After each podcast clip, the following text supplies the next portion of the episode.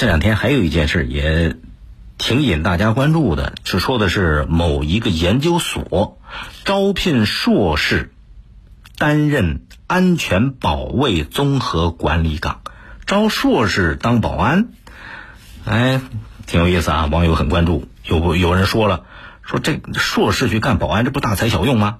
然后这家研究所工作人员告诉记者了。说我那保安不是普通的保安啊，这个岗位要负责实验室的安全生产、危化品管理这些相关工作，不是简单普安那个保安可以干的。所里边这这个研究所收到了四十八份简历，从里边择优聘用一个人。研究所招聘岗位，负责实验室的安全生产、危化品管理这些相关的工作。实际上，他招收的是什么？是高素质的保安。高素质的保安，本来他就需要高学历的人去担纲啊。那你非抬杠，说学历高素质就高吗？他基本上可以这样理解，因为他学历高，受到的教育不同，他的这个思维训练的方式不同啊。所以从这一点来看，研究所招聘硕士保安没有什么不妥当，这是人尽其才，不是大材小用。但因为他这个保安要了解更多的，这个要需要更多的知识积累啊。他研究所的保安嘛，更重要的是什么？职业只有分工不同，没有贵贱之分。每个职业都是社会不可或缺的重要组成部分。严格来讲，每个职业都需要有高素质的人才去敬业、去奉献。每个职业三百六十行都值得大家的理解和尊重。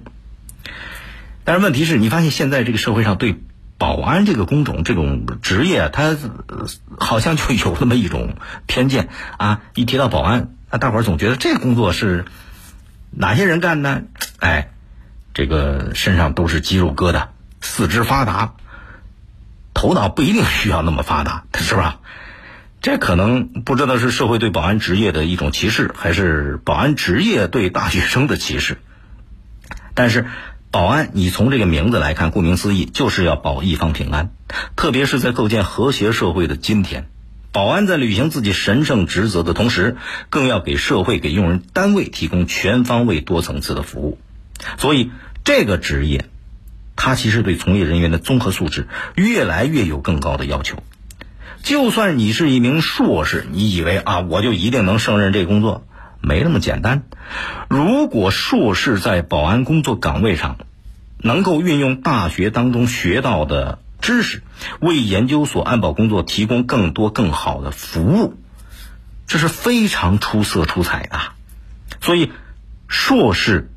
当保安，在保一方平安的同时，也给自己找到了一份安稳的工作，对吧？你用你所学到的知识得到的回报也是不同的，同样的精彩，同样的光鲜。但是呢，现实情况啊，这没办法，人有这种偏见嘛。有不少大学生认为自己干保安不太体面，是吧？宁可平庸碌碌无为，他不去干。还有的人认为自己从事的职业太普通。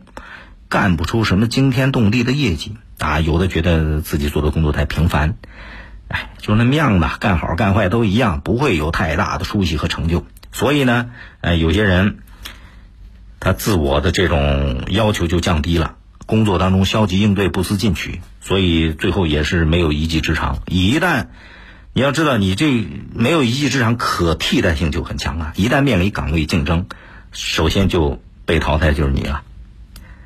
事实上，那些从事养猪的、掏粪的这些工作的，有清华、北大的高材生，人家在干这些工作的时候，也没觉得自己工作不体面，人家也没有感觉到自己，好像学那么多东西被浪费了。因为这个大学教育教给人的更重要的是一种思维的方式。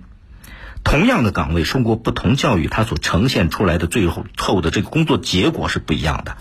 所以，甭管是清华的、北大的高材生当养猪工啊，当掏粪工啊，还是研究所招聘这个硕士保安，他都说明了一个最起码的道理：只有浪费职业的庸人，没有浪费人才的职业。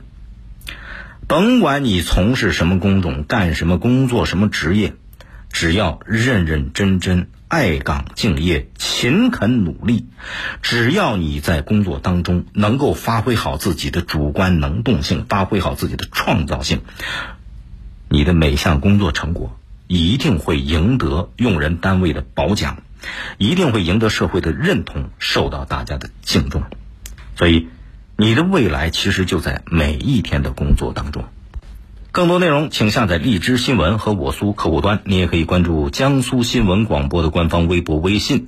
更多广播节目优选音视频和大蓝鲸商城，请登录大蓝鲸 APP。大林评论在大蓝鲸上推出音频产品，每天更新，欢迎您搜索订阅收听。再会。